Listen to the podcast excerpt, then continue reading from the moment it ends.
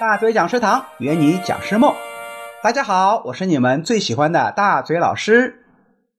很多人看我朋友圈里面晒讲课、晒旅游，纷纷在下面留言说：“大嘴老师啊，看你这么潇洒自在，我也想当讲师。当讲师到底难不难啊？你们行业的从业标准是什么？”这个问题问得好。想要成为一名职业讲师，可不像当驾驶员、电焊工那样拿一个证书就能上岗。你想要讲课啊，那也得有人请你，对不对？那么，到底怎样才能成为一名真正的职业讲师，开始上课赚钱了呢？第一，你得有行业的从业经验。比如说，你给一家保险公司讲课，那么企业会问你：你曾经在哪家保险公司干过？干过多少年？曾经获得过什么样的成绩或奖励呢？哎，这些都是证明你有行业背景，至少说明你对保险业务比较了解。否则，我把你请过来给我员工讲课，万一把他们带跑偏了怎么办？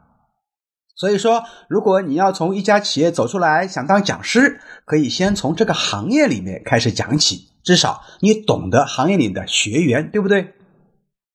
第二个呢是资质背景。比如说，你是不是大学教授出身？是不是有博士、博士后，至少是硕士的学术背景？以及啊，你有没有在国外的留学经验？有没有在世界五百强里面担任过什么重要的职务等等？假设你曾经在某某大企业担任过 HRD，也就是人力资源总监，出来讲授人资课程，就会有一定的市场。还有一个可以给你加分的履历，就是出书。大嘴老师一没有在大企业里面担任过重要职务，二没有博士学位，三呢也不是什么大学老师。那为什么我刚开始出来就开始有人请我讲课呢？哎，因为我能出书。自从零八年起啊，到现在我已经出版了八本畅销的销售著作，所以人家敢请我啊。所以说，如果你有出版物，对你的职业生涯发展是非常有好处的。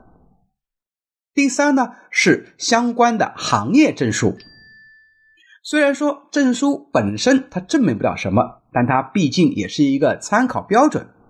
你在跟企业谈合作的时候，如果刚好遇到了跟另外一位老师竞争，你们的资历啊都差不多，人家可能会更偏向于有一堆证书的老师，毕竟说明啊他已经学习了很多东西，拿了很多证书，所以。行业证书还是有点作用的。至于讲师需要哪些证书，我们在后面会给你分享。第四点，有过一定的授课经验，而且最好有客户见证。这一点呢，比前面三点加起来还要重要。你看那些资深的讲师靠什么活着呢？两个字：口碑。如果有其他上过你的课的企业给你做宣传啊，那你肯定就火了。所以，从一些大型企业的内训师转型为商业讲师的成功案例啊，就有很多。还有一些虽然不是企业的内训师，但当过知名企业的高管，经常给企业的员工啊上课，积累了一定的授课经验，他又懂自己的行业。那么这样的人走出来呢，也是比较受企业欢迎的。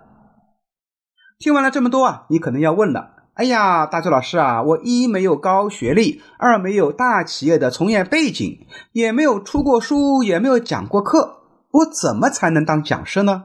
没关系，你至少还有我。开个玩笑啊。那么，小白走上讲台，到底有没有什么捷径呢？下一期咱们接着说。